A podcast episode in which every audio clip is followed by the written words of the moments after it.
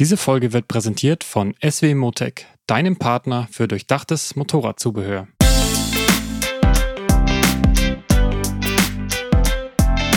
Kurvendiskussion, der Motorrad-Podcast.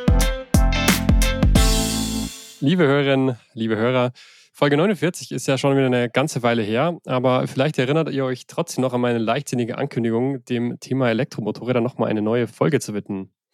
Denn zum einen war unsere bisherige Elektrofolge Nummer 3 sehr stark auf unser damaliges Volo-Projekt bezogen und äh, zum anderen hat sich in gut vier Jahren doch das ein oder andere getan. Daher freue ich mich äh, sehr auf das heutige Gespräch, nicht unbedingt als Neuauflage, aber als unbedingte Ergänzung. Und dafür habe ich zwei Kollegen eingeladen, die nicht nur mehr E-Erfahrung haben als ich, äh, sondern vor allem auch die Motorräder der großen Elektrohersteller gefahren sind. Testkollege Fabian Dresler. Moin, moin. Und Online-Kollege Jens Kratschmer. Ja, moin. Hallo, ihr beiden. Ich bin Ferdinand Heinrich Steige, Unterwegsredakteur und Podcaster bei Motorrad. Und ähm, ja, zum Einstieg wollte ich euch gleich mal fragen, was oder wann war denn eure letzte Begegnung mit einem Elektromotorrad? Fabian? Oh, intensive Begegnung, wirklich intensive Elektrobegegnung war die letzte beim diesjährigen Alpenmasters bei mir. Das waren dann die Energica Xperia und die Zero DSRX. Jawohl. Jens, bei dir? Ähm, bei mir, also ich zähle jetzt einfach mal den BMW CE04 dazu. Den bin ich letztes Jahr im Prinzip den fast den kompletten Winter durchgefahren als Pendelfahrzeug und davor im Sommer 22 die eben bei der Präsentation der DSRX ähm, dieses auf Sizilien sind wir ein bisschen Offroad mit dem Ding gefahren.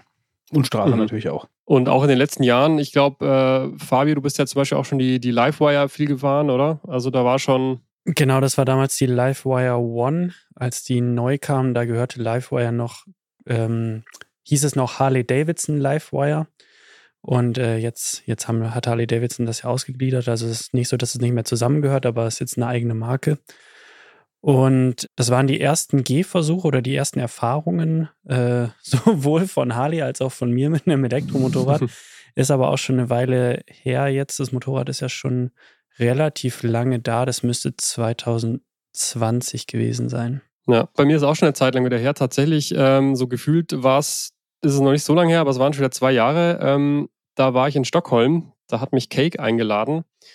Und da durfte ich dann mal wieder die Cake Kalk und Cake Ösa Probe fahren. Und mittlerweile haben sie ja nochmal eine ganze Reihe mehr Modelle rausgebracht, wo man schon langsam die Übersicht äh, verliert. Was ist denn Ösa? Also Kalk kenne ich da. Wir waren doch auch ja. damals zusammen noch äh, beim Chris Pfeiffer, Gott hab ihn selig, ähm, als der die, die Cakes äh, nach Deutschland gebracht hat. Damals, da waren wir doch zusammen, oder? Nee, da warst du mit dem Mona und dem Tobi wahrscheinlich. Mhm. Ah, okay, aber, aber ja, daher, daher kenne ich die Kalk, aber was ist denn ja. Ösa? Ja, die ÖSA ist so ein, ja, so, so, so ein pragmatisches Utility-Bike, könnte man sagen. Da hast du so eine, so eine große Schiene, auf dem kannst du dann mehrere Sitze befestigen, so Gepäck, ähm, Gepäckträger und so Koffer und die zeigen das auch immer ganz gerne mit, ja, wenn du dann irgendwelche Holzbohlen damit transportieren äh, willst oder sowas. Also das ist, das ist recht in Schweden also, ja öfter, ne? Ja.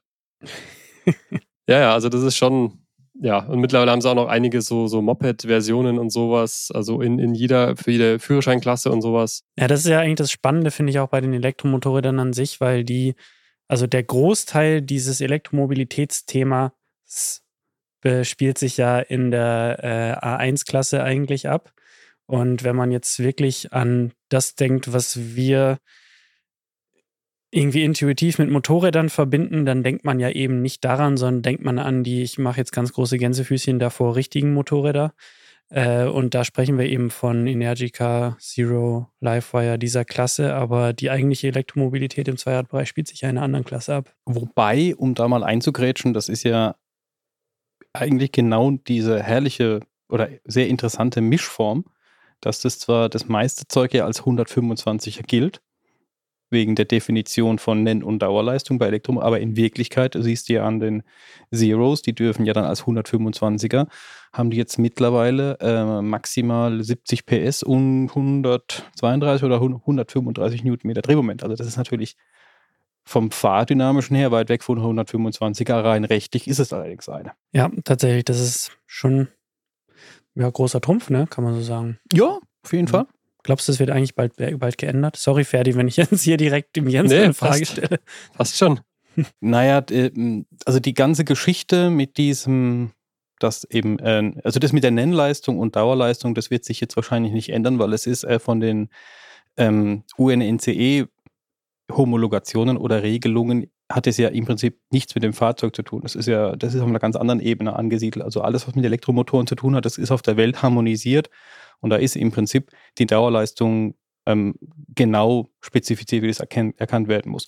Bei Motorrad ist es, und da möge man mich bitte korrigieren, meine ich, ich hatte mich mal mit dem Kollegen Jochen Klima unterhalten, das ist hier von Baden-Württemberg, ich glaube der Vorsitzende des Fahrlehrerverbands. Das schießt im Prinzip daher, dass es in einer Führerscheinregelung auf EU-Ebene einen kleinen Schreibfehler gibt, wo quasi das Kilogramm und pro Leistung ist verdreht worden bei dieser Angabe. Und deswegen müssen Elektromotorräder in der A1-Klasse vergleichsweise schwer sein.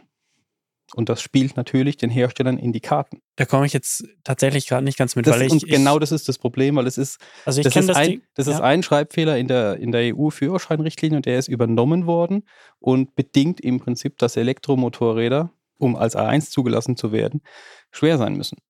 Wobei Okay. schwer, wenn ich da jetzt zum Beispiel an diese, ja, gerade genannten Cakes äh, denke, also gerade diese Cake Kalk, die wiegt ja in der straßenzugelassenen Version 86 Kilo, bin ich mir ziemlich sicher. Ja, aber da ist ja Als- nicht der, da ist ja nicht der, das Marketing-Asset von Cake ist ja nicht äh, eine 70 PS-Maschine als 125er zu verkaufen. Das ist ja Mhm. nicht der, der Ansatz von Cake. Das ist ja der Ansatz von Zero. Breitet es ja, also Zero reitet diese Schiene ja maximal. Haben ja Mhm. extra jetzt die komplette Modellrange umgestellt, dass sie im Prinzip ihre großen Motorräder mit kleinerem Akku so verkaufen können, dass es eine 125er rein rechtlich ist. Aber jetzt Mhm. muss ich nochmal, jetzt muss ich noch mal nachfragen, weil es geht dann ja irgendwo dein, also das, was du meinst, glaube ich, Richtung Leistungsgewicht, oder? Genau. Weil da ist es ja so, dass, also nehmen wir jetzt mal zum Beispiel die A, A2-Klasse, da ist es ja tatsächlich so, dass viele Motorräder am Ende unter 48 PS haben müssen, wenn sie zu wenig wiegen. Also so ein Motorrad muss ja, glaube ich, so um die 170 Kilo wiegen, damit es überhaupt 8, 175 Kilo genau, damit es 48 PS haben oder darf. 35 kW, 48 PS ist ja auch eine, un- eine, eine im Prinzip falsche Zahl. und dann muss da runter geregelt werden, wenn man leichter ist. Genau.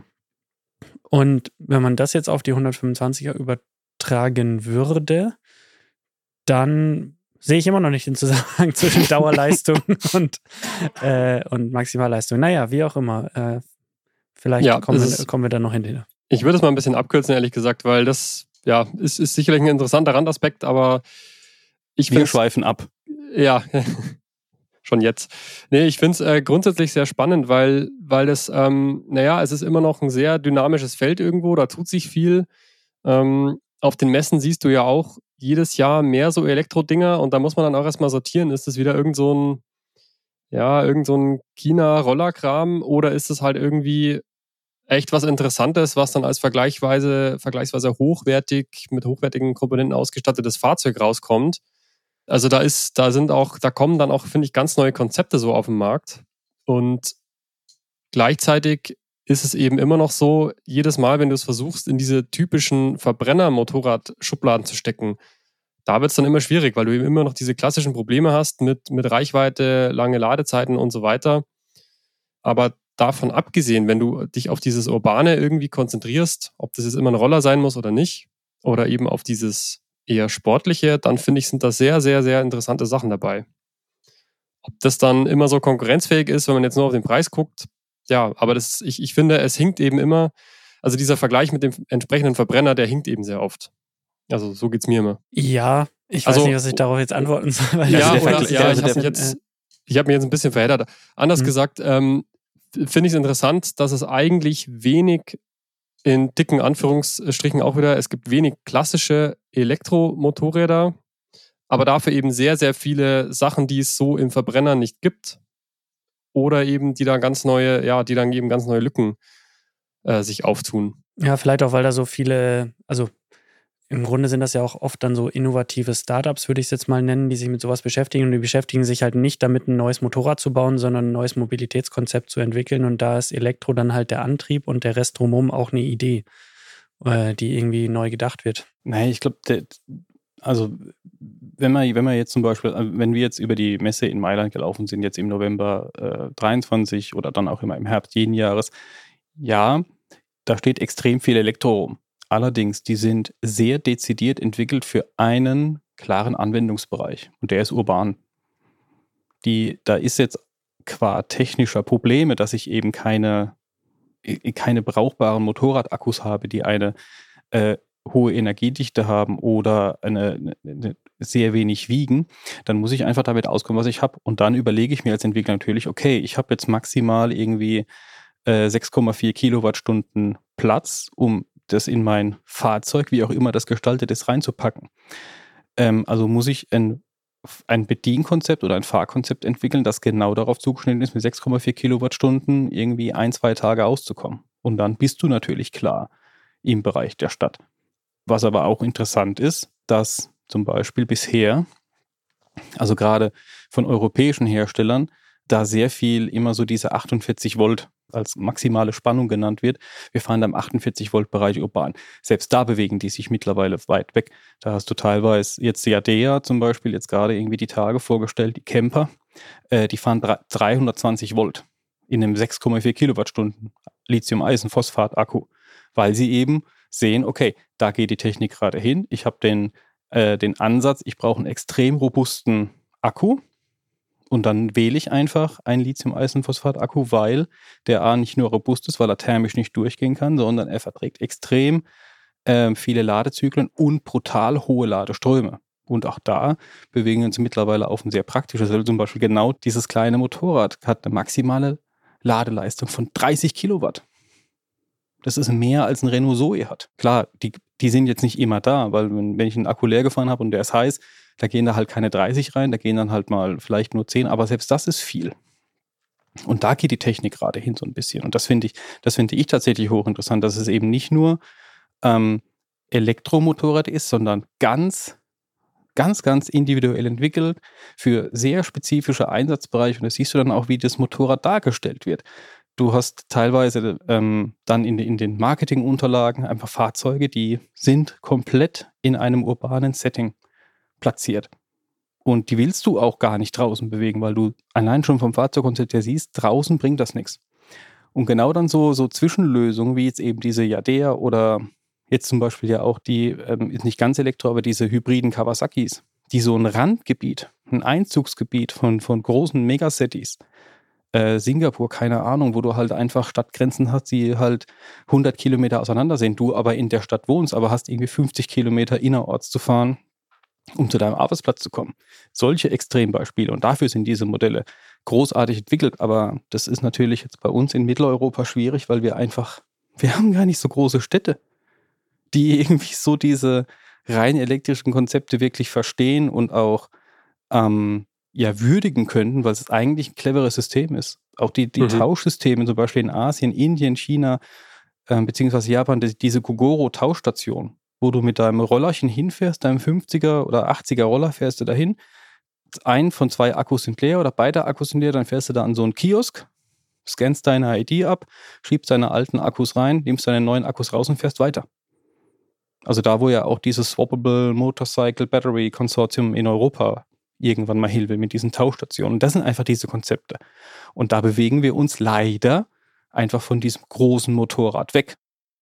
Ja. Ich persönlich bedauere es, aber es, es ist leider, leider sehr logisch, dass wir uns elektrisch über große Motorräder, glaube ich, nicht mehr lange unterhalten brauchen, außer du bist in der Nische drin und du möchtest da unbedingt drin sein.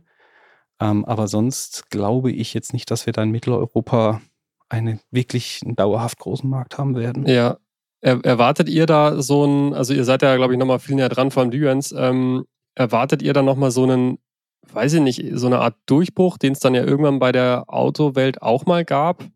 Klar, da hast du natürlich viel mehr Platz und so weiter. Oder wird es halt so sich weiterhin aufs Urbane fokussieren? Also, das ist, finde ich, so die, hm. die Frage, also, ob, ob, man irgendwann dann doch mal ein Tourenmotorrad hat oder ein, ja, ein Reisemotorrad hat, wo du eben drei, 400 Kilometer mal fahren kannst. Und zwar nicht im städtischen Bereich, sondern wirklich Autobahn, Landstraße und so weiter. Naja, um ehrlich zu sein, wartet man im Automobilbereich ja auch noch auf diesen großen Gamechanger-Akku. Ne, da redet die Welt von, von äh, Feststoffbatterien. Ähm, Kattel versucht mit dem Lithium-Eisenphosphat-Akku. Ähm, da gibt es ganz, ganz viele Dinge, aber so auf diesen wirklich krassen Durchbruch, da mal wirklich Energiedichte oder das ähm, Gewicht von den Dingern runterzuschrauben, ist halt bisher irgendwie nicht so wirklich da. Beim Motorrad, also wenn es jemand machen sollte, dann ist es wahrscheinlich Zero. Die einfach mal wirklich so ein Reisemotorrad dann irgendwie in 10, 15 Jahren hinstellen. Aber auch die werden sich weiterhin in dieser äh, Nische bewegen, in der sie sich bewegen, weil ähm, klar, ich komme zwar 400 Kilometer weit, aber dann stehe ich in der Walachei und habe weiterhin das gleiche Problem, dass ich nicht laden kann. Weil auch das wird sich jetzt, glaube ich, nicht ändern. Und ein anderer Punkt ist natürlich auch aktuell, wenn du dir eine Zero oder Energica anguckst und da runden wir den Preis jetzt einfach mal auf 20.000 Euro, dann musst du leider davon ausgehen, dass dein Akku die Hälfte kostet. Ja. Und das ist seit zehn Jahren so und das wird, glaube ich, in zehn Jahren auch immer noch so sein, weil da das Verhältnis nicht stimmt. Also, und wenn du dann irgendwie ein Motorrad hast, das dann 30, 40 Kilowattstunden Kapazität tragen kann, ohne dabei die 500 Kilo Marke zu überschreiten, ja, dann kostet dich irgendwie die Kilowattstunde trotzdem irgendwie, lass es vielleicht dann noch 200, 300 Euro sein, aber rechne es dir hoch, dann bist du bei 12.000 Euro für den Akku. Ja. Plus Technik dazu, dann bist du auch bei 20 Mille nur für den, nur für dieses BMS plus Akku plus Kühlung plus Ladegerät. Und dann brauchst du natürlich auch noch ein riesen Ladegerät, weil deine 40 Kilowattstunden willst du ja nicht in 20 Stunden laden, sondern im besten Falle per CCS ähm, irgendwie in einer und dann hast du wieder die. Also im Prinzip, es dreht sich darum, dass das Motorrad eigentlich viel zu klein ist für die Technik, egal wie geil sie irgendwann mal werden könnte. Ja. Werbung. Bist du bereit für dein ultimatives Motorradabenteuer mit SW Motec? Als internationaler Hersteller für hochwertiges Motorradzubehör steht SW Motec für durchdachte Gepäcklösungen perfekt angepasst auf dein Bike. Vom Tankrucksack über den Seitenkoffer bis zur Hecktasche. Entdecke auch das Zubehör für Schutz, Sicherheit, Ergonomie, Navigation und Sitzbankumbauten. Damit bist du für jede Witterung und Herausforderung bestens gewappnet und hebst deine Fahrerlebnisse auf ein neues Level. SW Motec, part of your ride. Ja, ich wollte sowieso nochmal auf diese ähm, auf diesen Test beim Alpenmasters äh, kurz, kurz nochmal eingehen. Also, Fabio, du hast ja schon gesagt, es war die Energica Xperia oder Xperia, wie auch immer, und die Zero DSR äh, X. Ähm, Jawohl. Bevor jetzt, ich habe ein paar technische Daten nochmal rausgeschrieben, aber wie, wie war das so? Wie war der Vergleich so ähm, zwischen den Motorrädern auch und auch mit dann den anderen normalen Motorrädern, die da so mit dabei waren? Ja, also ich möchte noch ganz kurz dann darauf zu äh, sprechen kommen, was der Jens gerade gesagt hat, nämlich Ladeinfrastruktur vor Ort. Also wir waren ja in den Alpen, wir waren am Stilfser Joch und es gibt in jedem Ort dort eine Ladesäule, sogar oben am Stilfser Joch. Die war aber leider zugeparkt von ganz vielen Verbrennern. Also ähm, Laden ist, ist so ein Thema. Und bei den äh, beiden Motorrädern ist es auch so, dass du natürlich nicht das geile Schnellladegerät einfach so bekommst, äh, sondern das musst du, wenn dann, dazu kaufen. Und äh, die Motorräder haben da natürlich auch Fächer dafür, aber bei der Energica war es zum Beispiel auch so, dass dieses Ladegerät nicht in irgendeinem Fach am Motorrad unterzubringen ist. Das heißt, äh, wenn man unterwegs dann tatsächlich laden möchte überhaupt, dann äh, muss man dafür leider entweder einen Koffer drauf machen oder einen Rucksack mitnehmen. Also es ist alles noch nicht so richtig zu Ende gedacht, auch wenn diese Konzepte teilweise gut sind. Äh, als Motorräder sind die beide solide gewesen aber jetzt auch, um es offen vorweg zu sagen, nicht das, was man von dem Preis dieser Motorräder an sich erwarten würde, weil, wie der Jens sagt, die Technik dahinter einfach an anderen Stellen Geld frisst, wo dann gespart wird. Äh, bei der Energica war es so, dass die trotzdem schon hochwertige Komponenten dran hat äh, an sich. Also ja, zumindest vermeintlich hochwertige Komponenten. Äh, bei den Bremsen haben sie dann beide Probleme bekommen hing auch damit zusammen, dass die beiden Mopeds natürlich sehr schwer sind. Also die haben 260 bis 270 Kilo, die beiden. Ich habe die Daten nicht mehr hundertprozentig im Kopf, aber in dem Bereich hat sich's bewegt. Und äh, auch wenn man da die Rekuperation hochgedreht hat in den Einstellungen, was dann eine ja, stärkere Motorbremse am Ende äh, bewirkt, war es so, dass diese Bremsanlagen mit diesem Gewicht, was dann doch einfach mehr schiebt, als wenn so ein Verbrennungsmotor dort äh, Motor bremst, den Pass runter große Probleme bekommen haben. Also die Energica weniger als die Zero. Bei der Zero hat man äh, am Ende fast Angst gehabt, dass man gerade ausfährt irgendwann, äh, wenn man ein bisschen sportlicher einen Pass runtergefahren ist. Aber das hat dann gehalten. Interessant war bei beiden Motorrädern, dass diese Motorenkonzepte sehr unterschiedlich von der Klangentwicklung und auch von der Vibrationsentwicklung waren. Also die Energica war tatsächlich das lauteste Motorrad, was wir beim Alpenmasters dabei hatten. Es war auch lauter äh, in der Beschleunigungsvorbeifahrt als ein Ducati Street Fighter V4S. Äh, und dann in so einem hochfrequenten Zahnarztbohrerbereich. Das war nicht wirklich angenehm und auch wirklich dann überraschend störend während der Fahrt. Das war aber auch wieder der, der Sekundärantrieb irgendwie, oder? Also ich erinnere mich noch nee, auch an. Es war wenig, wenig Kettengeräusch. Also klar, ah. das ist ein Unterschied gewesen, dass die Energica einen Kettenantrieb hat und die Zero einen Riemenantrieb, der deutlich leiser läuft.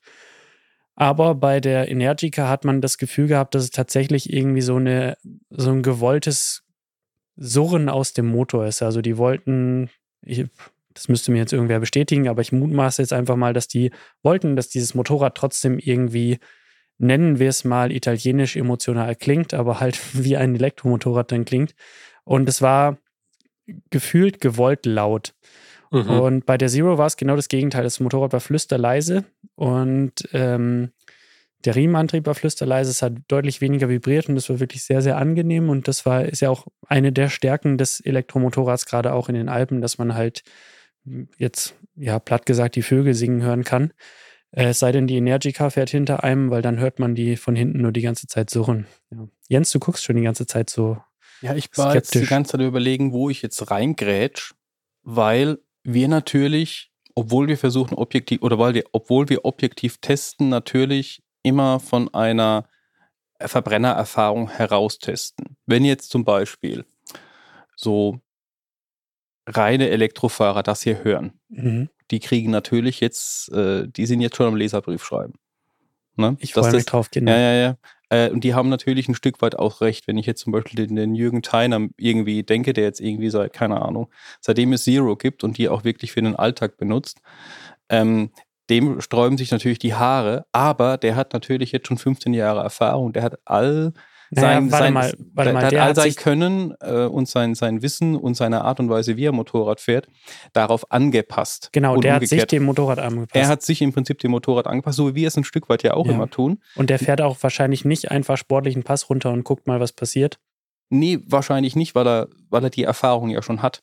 Er weiß ja, dass A, äh, das mit der Rekuperation einfach, im Grunde ein vernachlässigbarer Faktor ist. Da habe ich keine, ich, ich lade dadurch nicht. Ähm, nee, was sich halt verändert, ist die Verzögerung. Die Verzögerung, ja, die, die verändert sich natürlich und kann Bremsen schonend wirken, weil natürlich das Drehmoment, was rausgeht, geht auch wieder auf die, verzögert ja dann auch. Das ist natürlich schon sehr stark.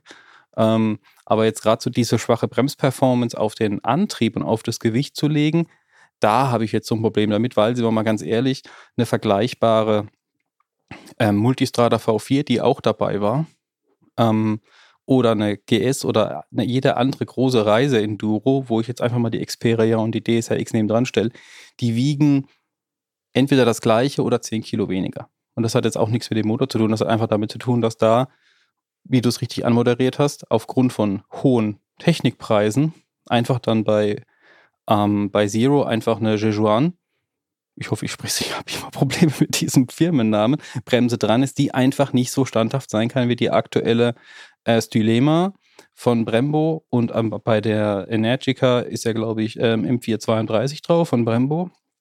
Auch diese Bremse hat ihren Zenit lange überschritten. Ja, aber da müssen wir jetzt äh, ein bisschen aufpassen, wenn wir dann uns nur an diesen Herstellern orientieren, weil also da wissen wir ja, dass Suzuki ist ja immer das beste Beispiel, dass auch vermeintlich minderwertige Bremsen gut abgestimmt äh, sehr viel Leistung erbringen ja. können. Und äh, ja, aber das ist dann auch Entwicklungsarbeit, aber das äh, wird halt da nicht gemacht. Da sind wir wieder am gleichen Punkt, weil wenn ich halt weiß, ich habe irgendwie nur, keine Ahnung, jetzt 20.000 Euro, dass ich an dem Motorrad irgendwie einnehme, davon gehen auch Steuern ab und blablabla, dann habe ich irgendwie, keine Ahnung, ein paar tausend Euro. und die muss ich auf meine Entwicklungskosten verteilen. Also höre ich, muss ich irgendwann wohl aufhören zu entwickeln, weil, aber das ist jetzt auch keine Erfindung oder kein Problem des reinen Elektromotors. Das machen Verbrennerhersteller auch. Irgendwann hören sie auf zu entwickeln. Und dann wird halt einfach Software nicht gut. Oder Bremsabstimmung stimmt nicht. Oder Fahrwerksabstimmung ist einfach Grütze. Passiert oft, würde ich jetzt allerdings jetzt, ja, ich würde es nicht als, äh, als Argumentation nehmen, zu sagen, dass Elektromotorräder da jetzt noch einen Nachteil hätten. Wir nee, nee, so das, ist doch gar nicht gemeint. Äh, ja, wir können das äh, auch ganz gern äh, konkret nochmal machen, weil ich habe tatsächlich äh, aus diesem Test nochmal mir ein paar äh, Zahlen rausgesucht und das sind quasi Zahlen, die man ranziehen könnte, um es mit einem Verbrenner zu vergleichen. Ja, genau. Also bei der Energica, du hast schon recht, Fabi, ähm, die wiegt 266 äh, Kilogramm. Also was jetzt, wie, wie der Jens schon sagt, jetzt nicht so super schwer ist eigentlich für so eine Art Motorrad. Ähm, 102 PS quasi umgerechnet und äh, Reichweite auf Pässen 215 Kilometer. Das ist halt schon so der eine fette Minuspunkt für viele und der wesentlich größere ähm, 28.263 Euro. Oh. So, und ja, äh, das ist schon, das ist irgendwie so. Das absurd, ist halt immer, gell? das ist halt immer das, was diesem ganzen Thema irgendwie das Genick vielleicht bricht. Äh, bei der Zero ist es nicht viel besser. Das sind 100 PS, äh, 250 Kilo, äh, 176 Kilometer Reichweite, weil sie eben kleineren Akku hat. Äh, trotzdem immer noch 23.000 Euro und 50. Ja. Also die, die Reichweiten würde ich da jetzt, ist eigentlich witzig, dass wir da noch gar nicht so richtig drüber gesprochen haben jetzt in diesem Vergleich, war auch gar nicht so richtig das Thema, weil ich finde, über 200 Kilometer oder knapp 200 Kilometer Passreichweite ist prinzipiell jetzt erstmal Schon ein üblich. okayer Wert. Ähm, ja. Hängt natürlich auch damit zusammen, dass man bergab quasi gar nichts verbraucht bei den Teilen. Und nach 200 Kilometern Pass, äh, wenn man jetzt mal so im normalen Motorradfahrerleben denkt, da macht man gern mal eine kurze Pause und trinkt einen Kaffee oder so. Da wenn man, man, das Motorrad dann jetzt laden könnte, sorry Jens. Äh, ja. ja. Aber der normale Passfahrer hat nach 200 Kilometern macht nicht nur eine Pause, der ist schon bei der dritten. Und hat er jetzt an jedem, hätte er ja. jetzt an jedem Kaffee irgendwie Säulen stehen, wo er schnell nochmal irgendwie 30, 40, 50 Kilometer laden könnte, dann ja. würden, bräuchten wir diese Diskussion ja gar nicht führen. Ja, genau.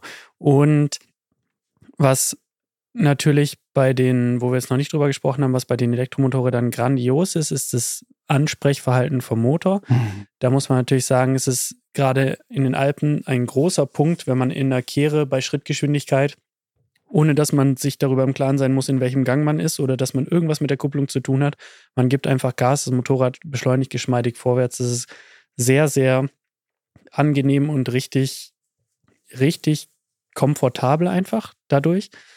Ähm, was ich aber auch jetzt noch dazu sagen muss, ist, dass wenn man ähm, nicht nur wenn man bergab fährt, sondern auch wenn man bergauf fährt, ist diese Zero relativ schnell am Limit. Sie überhitzt dann nämlich, also wenn man da jetzt mal so, sagen wir mal, 10 Kilometer, müssen nicht mal ganz 10 sein, mal zieht und mal wirklich sportlich einen Pass wieder hinauffährt, dann äh, gehen relativ schnell relativ viele Lampen vorne im Cockpit an und dann sagt die Zero, tut mir leid, ähm, wir sind in einem kritischen Bereich und du kriegst jetzt keine Leistung mehr. Und dann wird ja auch einfach die Leistung runtergeregelt, äh, bis das Motorrad wieder abgekühlt ist. Und äh, ja, das war, war auch ein Punkt bei uns im Test, wo man natürlich sagen muss, klar, ein Verbrenner kann auch überhitzen, aber äh, in dem Fall passiert das da einfach schneller. Weil halt, es ist halt Zero, und, und da kommen wir so, an mein, so ein bisschen in die Kritik, die ich an Zero schon sehr lange hege, dass es eben aktuell weiterhin äh, ein rein äh, trockenes System ist. Es ist ein rein luftgekühltes System ähm, ohne jetzt erkennbare passive Kühlleistung am Akku. Motor sieht man ja, wenn man sich so einen Zero-Motor anguckt, der hat ja immer diese, diese Finnen, sieht ja aus wie so ein, ja, wie so ein Elektromotor mit so Finnen, aber der Akku halt nicht.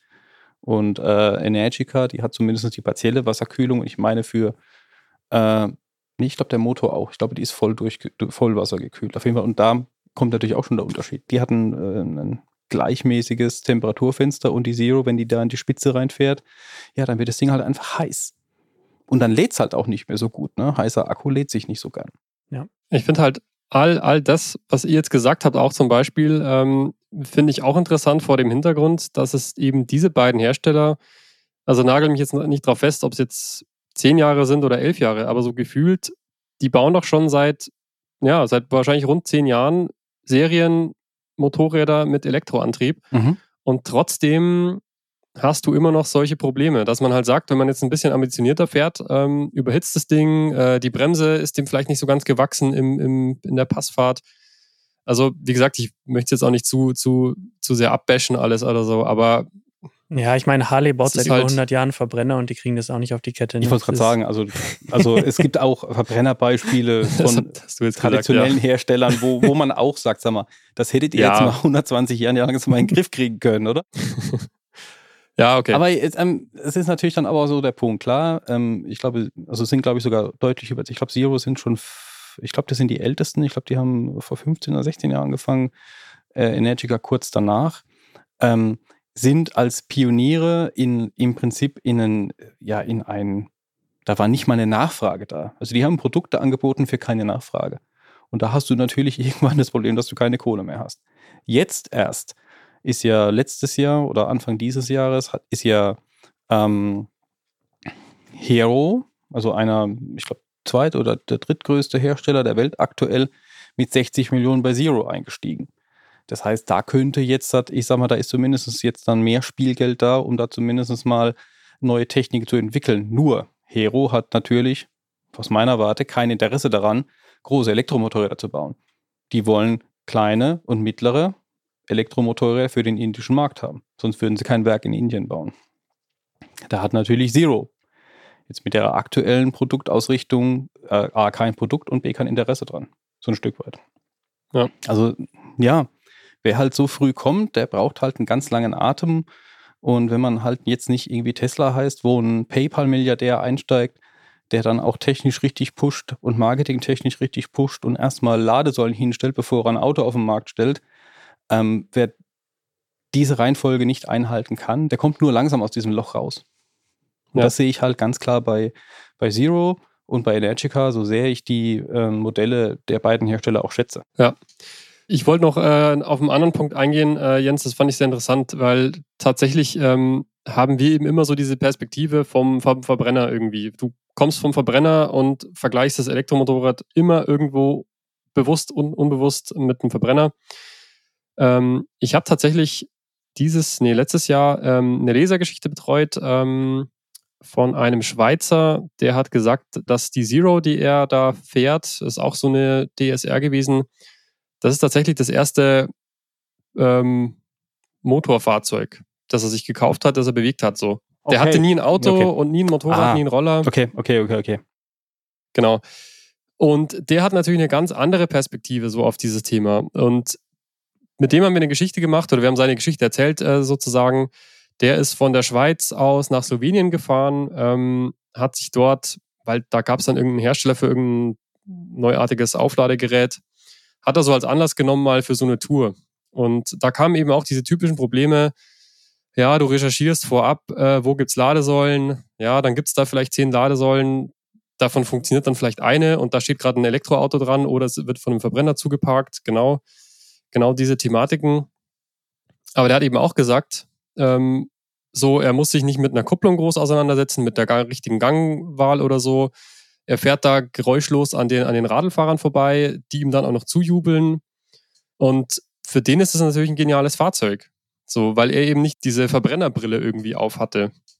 Also, Aber was sehen wir denn durch diese Verbrennerbrille? Was sehe ich denn da? Wenn ich sie jetzt nur auf hätte, was sehe ich denn Ja, durch die ich glaube, Verbrennerbrille? ich- was, was, für, was für eine Art von Fahren geht es wirklich um dieses Stammtischartige, ähm, das, was beim, auch beim Auto man immer als Totschlagargument hört, ja, äh, ich möchte ja jetzt spontan ähm, heute 1000 Kilometer in die Nordsee fahren, ohne zu tanken. Aber das, das kann doch nicht die Verbrennerbrille sein, da muss doch, da muss doch mehr sein. na, ich glaube, ich glaube, die Verbrennerbrille ist erstmal, äh, ich will doch Emotionen, was ich irgendwie auch mal ein bisschen kritisiere, weil ich, ich finde, Fahrspaß können die durchaus sehr ordentlich machen. Ähm, Also 190 Newtonmeter sind für mich Ja. Emotion genug. Genau. Also das, das Kapitel Sound, okay, da kann man sich echt drüber streiten. Ich denke eher, es ist wirklich dieses Ding mit, das, es ist halt einfach der Standard so. Das ist, es, ist, es ist normal, dass das Ding in wenigen Minuten wieder vollgetankt ist. Hm. Ähm, es ist normal, dass du bei den allermeisten Motorrädern mal mindestens 200 Kilometer ohne Pause fahren kannst, eher 300 vielleicht. Ja, ich weiß nicht, da kommt so viel, so viel zusammen. Ähm, ja, ist viel Gewöhnung dabei, gell? Von, so, Ja. von der Argumentation her, oder? Ja, und halt auch einfach die einfache und schnelle Verfügbarkeit von Benzin ist halt auch Ja. einfach äh, das Totschlagargument am Ende, weil ich, also aus Testersicht kann ich jetzt sagen, jedes Mal, wenn ich auf einem Elektromotorrad saß, habe ich mir gedacht, oh, ist schon geil. Also macht schon Bock. Egal, ob das jetzt eine Cake war, ob das jetzt äh, so eine, so eine Suron Enduro dann war, ob das diese Reise-Enduros waren.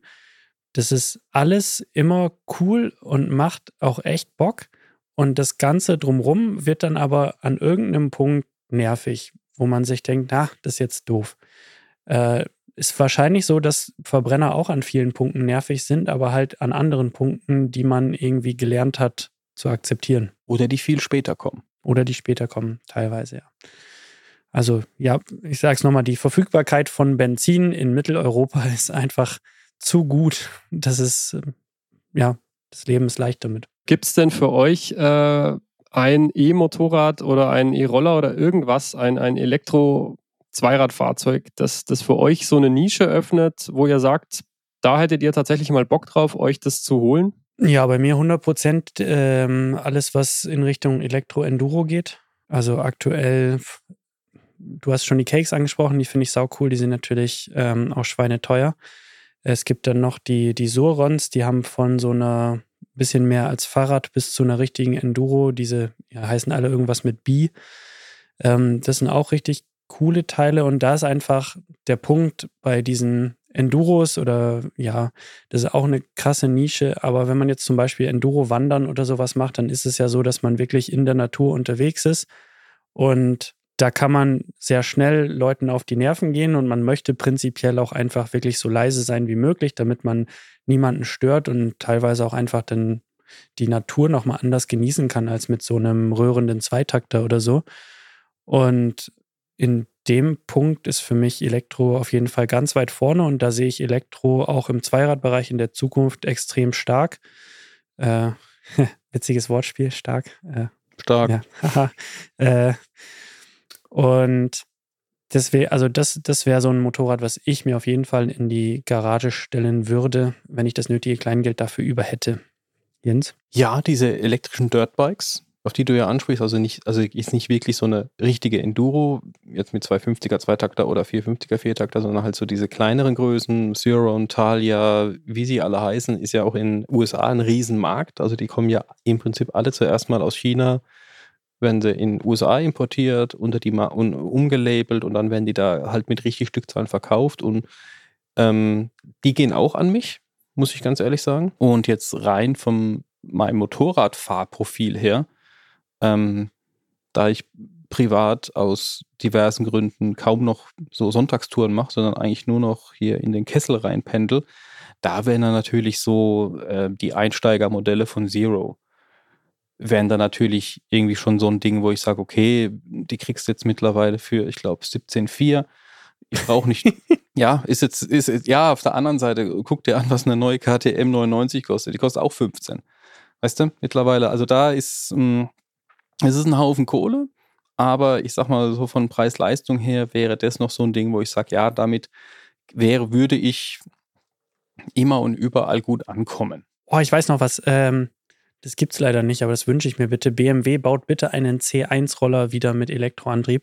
Ich glaube tatsächlich, das ist das Fahrzeug, was die Welt gerade braucht. Ihr wart leider nur 25 Jahre zu früh mit dem C1 und jetzt habt ihr aber ein cooles Elektrokonzept. Baut doch mal ein C1 Elektro. C1E. C1E, das wäre ein Traum, würde ich mir kaufen. Wenn ich das mal sehen darf, dann, äh, dann habe ich alles gesehen, glaube ich. Ja. Ja, aber, er hat, äh, den, aber er, er hat ja nicht Unrecht. Der, der, C, der C1 war im Prinzip damals schon die Antwort auf eine Frage, die keiner gestellt hat. Aber heute stellt diese Frage jemand. Mhm. Wie komme ich jetzt halt relativ easy und safe und ohne äh, große Komforteinbußen, relativ wettergeschützt, einspurig durch riesige Staumolochs? Am besten abgasfrei. Ja, und dann habe ich eine gute technische Basis von BMW, CE04 oder CE02, je nachdem Größe. Da eine Kabine drauf, das adrett, also diesmal adrett gestaltet bitte. Und dann ist es, wenn die, also ist es jetzt nicht so abwegig. Ja, von, mir aus kann der ruhig, von mir aus kann der genauso aussehen, wie er aussah. Es gab äh, lustige Geschichte, ich war mal äh, in Österreich und habe da so eine kleine Reportage gemacht über so einen Typen, der wollte so einen alten Camper auf Elektro umbauen und damit in den Urlaub fahren. Und ähm, da gab es dann einen so einen Individualumbauer in Österreich. Und der hatte irgendwo so eine Scheune voll mit alten C1-Rollern, die er irgendwie aufgekauft hatte, weil er meinte, er will sich dann jetzt auch in dieses Business reinbegeben und die alle auf Elektro umrüsten und dann wieder verkaufen. Habe ich gedacht, geiles Konzept, sag mal Bescheid, wenn du fertig bist, dann machen wir was. Äh, können, können wir, äh, gibt sicherlich coole Sachen zu berichten.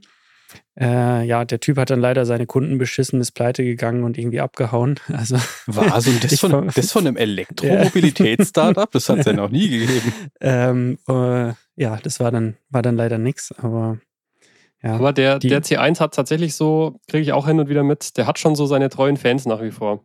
mhm. Aber Einer da sind wir jetzt, glaube ich, schon sehr weit Ist weg. das, eigentlich, ist das eigentlich deiner, der da unten vom Redaktionshaus ab und zu steht? Kannst, Nee, kannst du jetzt mal nicht. droppen, oder? Leider nicht. Aber Ferdi, äh, jetzt mal die Frage an dich zurück. Du hast ja auch ein, ein, ein nicht ganz alltägliches, hauptsächliches Fahrprofil mit einem motorisierten Zweirad. Wann, wann würdest du da elektrisch sein können? Mit unterwegs, mit Ride? Und wie? Und was bräuchtest du dazu? Ja, also ich, ich muss ganz klar sagen, fürs Thema Reise kann ich es mir nach wie vor nicht wirklich vorstellen, außer es ist eben unter so einem Banner von, du machst jetzt hier irgend so eine Expedition, äh, wo es eben darum geht, das zu beweisen, so wie jetzt äh, Jens, du hattest die, glaube ich, auch schon im Interview, die Sinje Gottwald, die da irgendwie durch Afrika gefahren ist mit der Cake Kalk. Also es gibt ja schon Leute, die, die zeigen, dass das geht. Ja, gut, aber das, was die da gemacht hat, war ein Abenteuer sondergleichen, was äh, die wenigsten Menschen überhaupt schaffen würden äh, auf einem Verbrenner. Das war sehr outstanding. Also das Ja. ist schon. Also, also auch äh, 35 Nummern kleiner. Äh, ich sag mal, so eine, so eine Balkan-Drei-Wochen-Tour, ja, weiß ich nicht.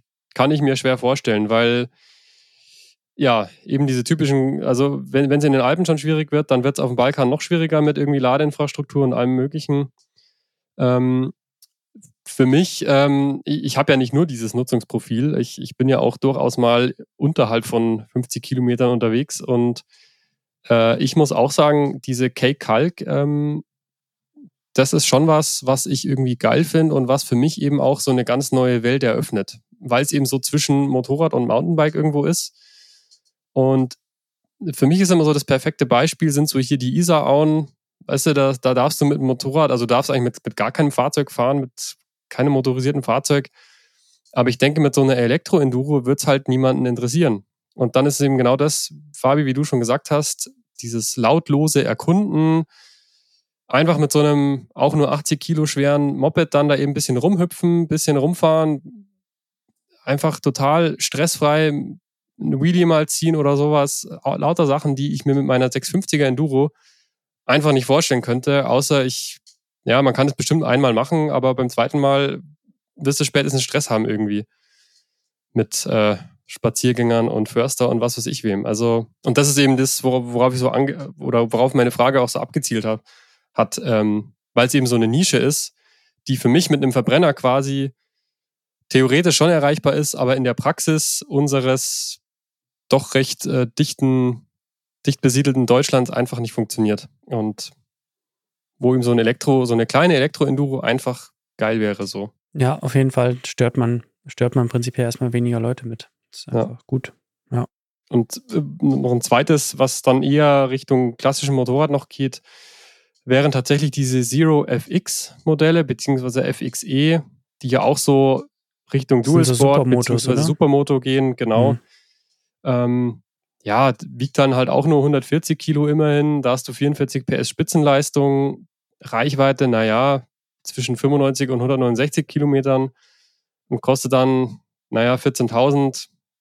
Keine Ahnung. Ist halt quasi dann für mich so der, der mehr oder weniger hinkende Vergleich zu einer 690 SMC. Aber was halt auch so seine Stärken hätte. Aber das wäre mir schon wieder viel zu, viel zu nah dran an dem, was meine 650 eh schon kann. Da würde ich eher sagen, die 14.000 Euro, die schicke ich lieber nach Schweden. Die schicken mir eine Cake Kalk. So, das ist so das eigentlich. Kaufverträge können auch mündlich abgeschlossen werden. Ja, Genau, genau. so, wo aber wollen wir denn noch hin jetzt mit dem Thema? Ja, also ich wollte noch dahin, ähm, meinst du denn, da wird sich in den nächsten Jahren was ändern? Oder also auch gerade jetzt zum Beispiel Honda, BMW, so diese ganzen anderen großen Hersteller.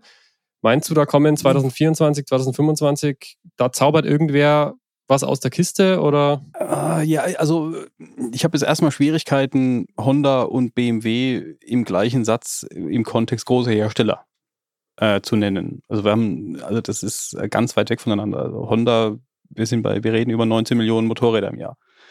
BMW, ich glaube, die gehen feiern, wenn sie 300.000 machen.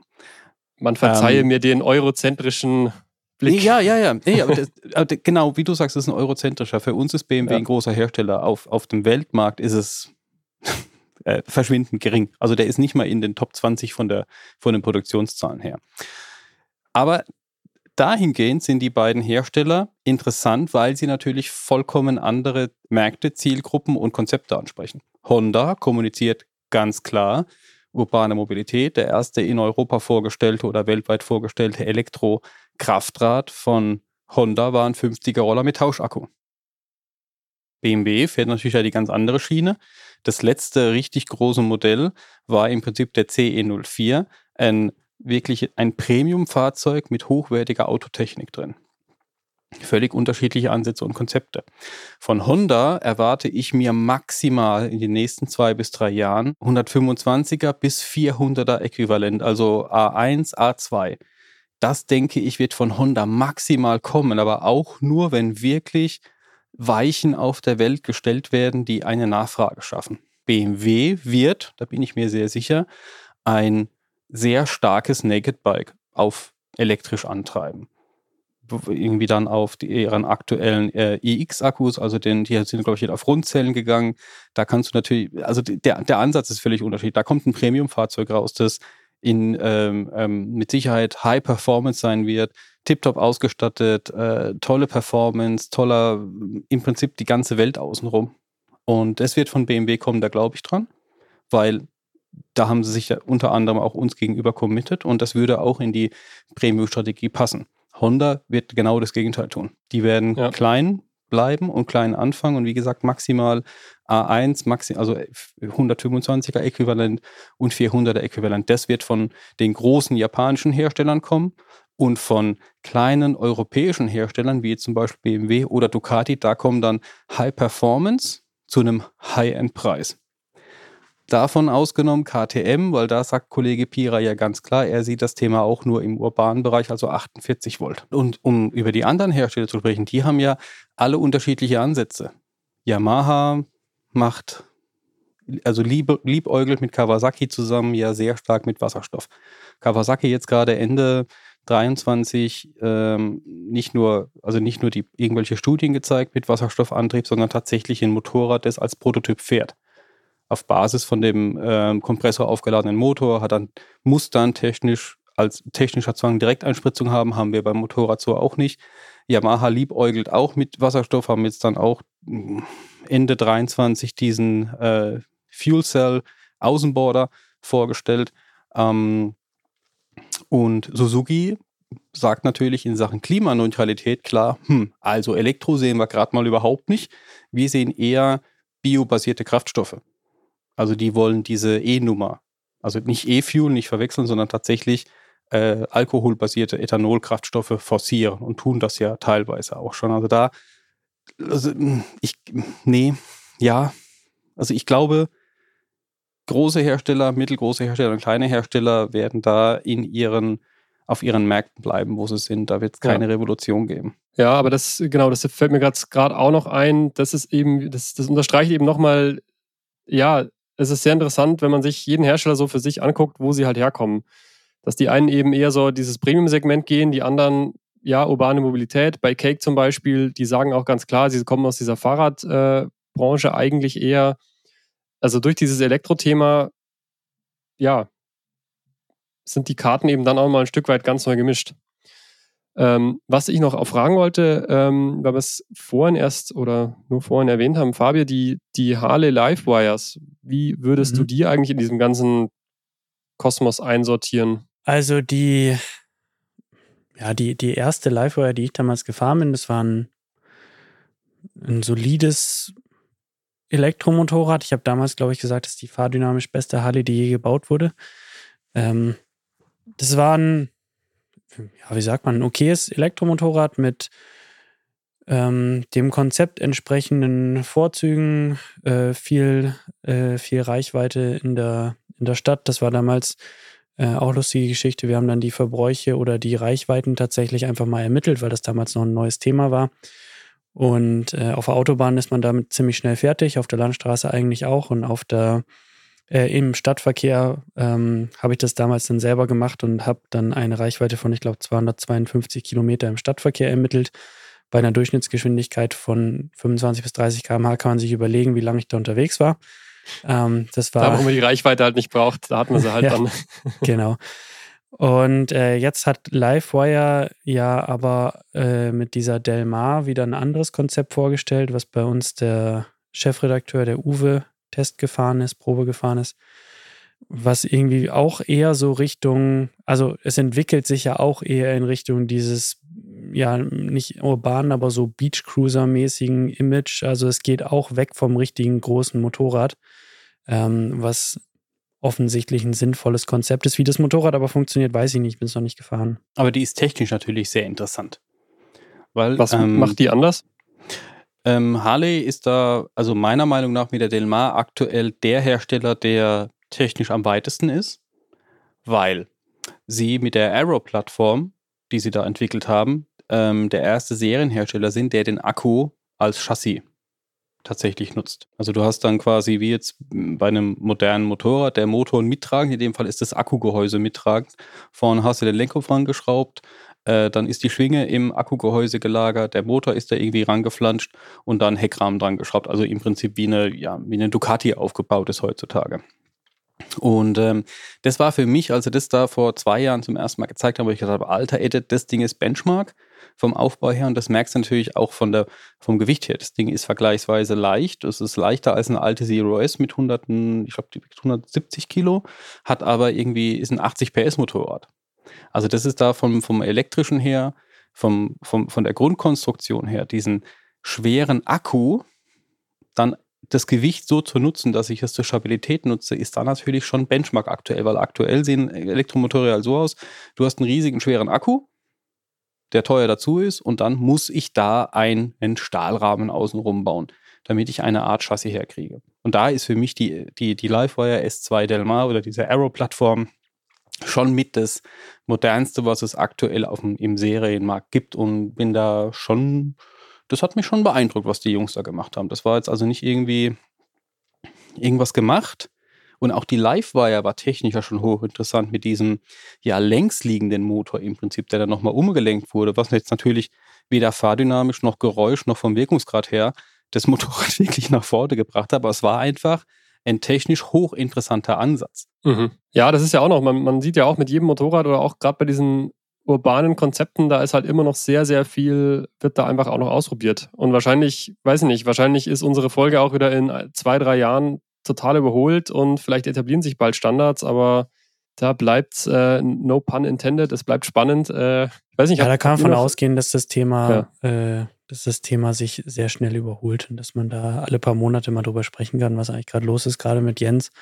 Ähm, ja, viele Sachen, die da entwickelt und gezeigt und ausprobiert werden, sind ja die, die am Ende der Verbraucher vielleicht gar nicht mitbekommt äh, oder am Ende auch gar nicht zu Gesicht wirklich bekommt in Live. Aber ja, Bewegung ist da unfassbar viel drin.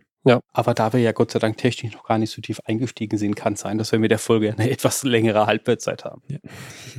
Das da haben wir uns noch gar nicht über, über Radialfluss- und Axialflussmotoren und äh, das sind alles unterhalten. Das, was ja jetzt gerade so ein bisschen ähm, aus dem Auto und ähm, auch aus Asien, die machen das relativ viel, also rüberschwappt.